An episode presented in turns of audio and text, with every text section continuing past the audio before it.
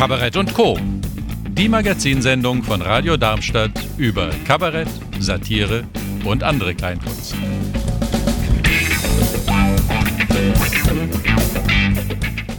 Wir haben einen neuen Gesprächspartner in der Leitung, und zwar den Autor und Kabarettisten Philipp Schaller. Hallo Philipp. Ja, hallo. Sag einmal, du kommst ja aus einer Kabarettdynastie. Dein, dein Vater Wolfgang war schon Kabarettist und viele Jahre lang der künstlerische Leiter von der Dresdner Herkuleskeule. Deine Schwester ist ebenfalls Kabarettistin. Hattest du eine Chance, jemals was anderes zu werden, als am Kabarett aktiv zu sein? Ich habe es mir lange eingebildet, aber letztendlich hatte ich natürlich keine Chance. das, ja. das ist irgendwie eine Prädisposition.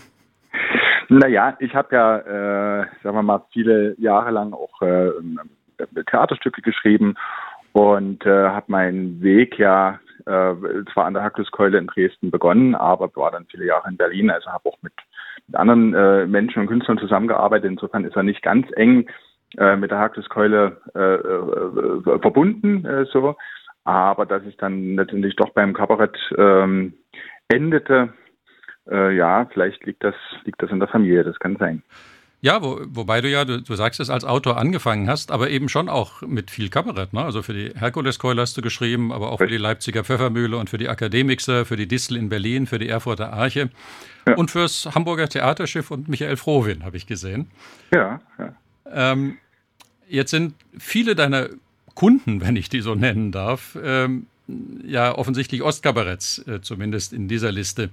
Ähm, Gibt es da irgendeine andere Kabaretttradition als im Westen? Hm, ähm, das kann ich, das kann ich nicht so richtig äh, einschätzen. Also im Osten war ja die, ähm, also im Osten mit, meine ich jetzt erstmal die, DDR, die DDR, waren ja die Ensemble-Kabaretts erstmal viel mehr verbreitet als im, im Westen. Also so Solo-Kabarettisten äh, waren da nicht so viele unterwegs. Das heißt, da gab es schon mal erstmal eine gewisse Tradition, die dann natürlich auch nach der Wende ähm, äh, Bestand ähm, hatten. Äh, so, also in Leipzig haben wir ja eine Ensemble-Kabarett-Dichte von äh, fünf Kabaretts auf einen Quadratmeter. Äh, äh, Quadratkilometer. So insofern ähm, ist da einfach ist da einfach viel vorhanden. Und äh, als Autor habe ich natürlich auch äh, gerne Szenen geschrieben, ähm, wo mehrere äh, Figuren mitspielen. Und das eignet sich qua Definition besser für Ensemble-Kabarett als für Solo-Kabarettisten. Ja, klar. Äh, woher hast du die Themen denn genommen, die du da äh, für, für andere geschrieben hast? Gibt das der Auftraggeber vor oder schreibst du da über das, was dich bewegt? Ich habe äh, eigentlich immer versucht, ähm, da so ein, also nicht, dass der Auftraggeber oder der, der Partner, äh, nennen wir es mal so, äh, das irgendwie vorgibt, sondern dass man sowas findet. Also äh, wenn jemand sagt, ich würde gerne mal darüber sprechen, dann habe ich immer versucht, erstmal rauszufinden, ob und was mich an dem Thema interessiert. Denn nur wenn ich das rausfinde, äh, kann auch wirklich ich einen Text dazu äh, schreiben. Es geht ja nicht darum, Zeitungsartikel irgendwie pointiert umzuschreiben, sondern irgendwie das eigene äh, Anliegen oder die eigene Beobachtung, der eigene Impuls muss sich irgendwo im Text wiederfinden.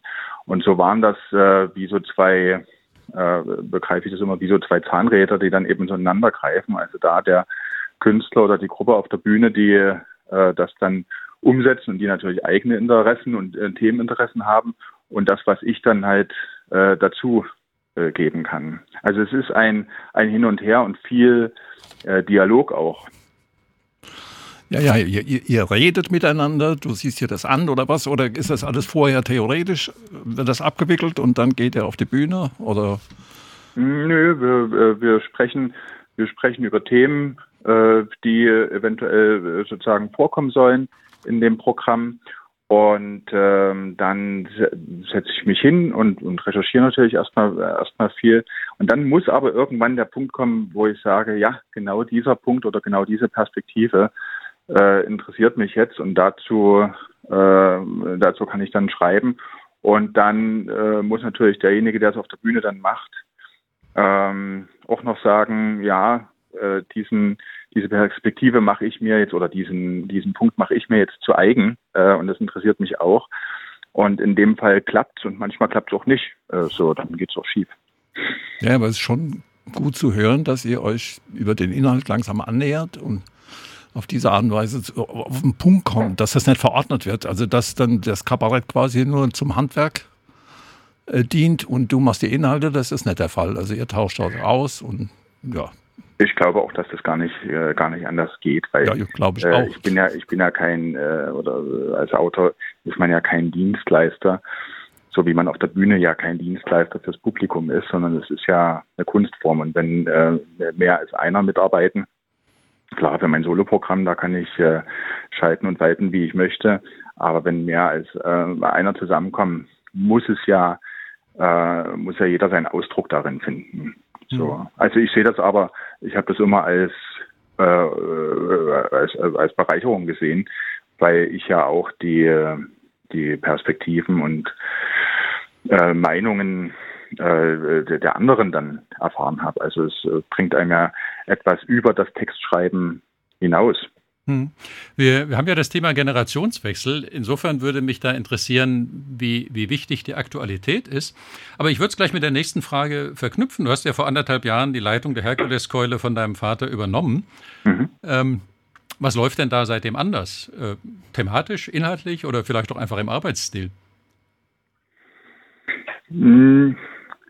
Also die also Erstmal hatten wir ja lange geschlossen jetzt. das, das wollte ich jetzt aber nicht dir anlasten. Deswegen tue ich mich etwas schwer mit der, mit der, mit der Antwort. Ähm, das wird ja auf der Bühne entschieden. Äh, so, ne? Äh, mein äh, Vater, der ja äh, viele Jahrzehnte das Haus geleitet hat und natürlich vor allem auch als, äh, als Autor äh, des Hauses Protagonist war, ist es ja immer noch so. Also er hat jetzt erst letzte Woche eine, eine Premiere von einem neuen Stück gehabt. Äh, da hat er auch den Hut auf und ich hatte vor äh, drei Wochen äh, eine, eine Premiere und da habe ich den Hut auf. Micha Frovin hat es äh, hat mitgeschrieben und äh, auch inszeniert.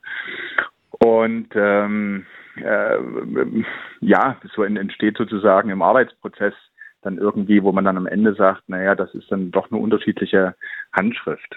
So. Und das ist ganz interessant und das ist auch eigentlich für unser Haus ein Glücksfall, ähm, dass so zwei Handschriften, sagen wir mal, parallel nebeneinander laufen äh, können, weil zum Beispiel das Stück, was ich jetzt äh, mit, äh, mit Frovin äh, da gemacht haben, da sagen vor allem viele jüngere Leute, äh, Mensch, genau das ist es und das sind unsere Themen.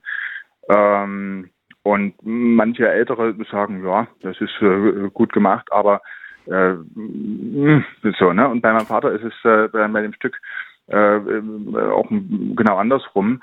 Ähm, und das ist natürlich für uns als, als, als Haus gut, äh, so, damit man möglichst viele äh, auch äh, Zuschauer erstmal auch die jahrelang äh, auch wegen der Stücke meines Vaters gekommen sind, auch weiter äh, kommen, die ich vielleicht gar nicht äh, so jetzt äh, bedienen könnte. Ja.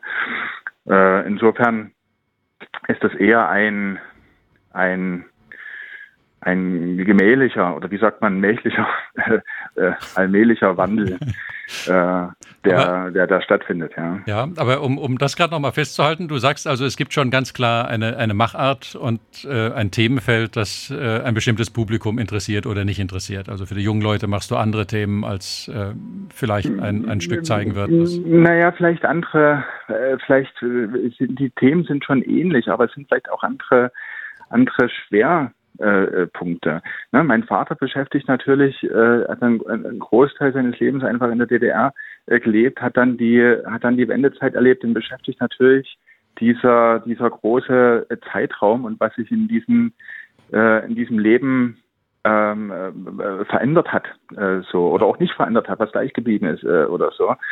Äh, und trifft damit natürlich auch einen Nerv äh, von Menschen, die einen ähnlichen Zeitraum äh, rückwirkend über, überblicken und äh, deren Thema das im, im, im Leben ist. Äh, so, ne?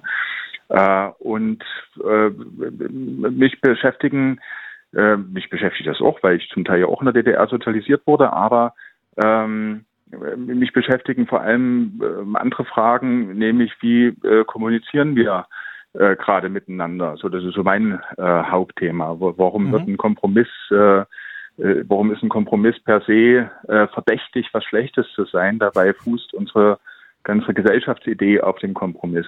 Also so die Frage, wie, wie, wie wollen wir miteinander leben, ist so ein, ein Schwerpunkt bei mir. Es könnte aber sein, dass jemand, der jünger ist, also der genauso jung ist wie ich, vielleicht ganz andere Schwerpunkte hätte. Also ich glaube, es ergibt sich immer durch die äh, durch die jeweiligen Künstler, der das irgendwie umsetzt. Und dann natürlich auch die Mitschreiber.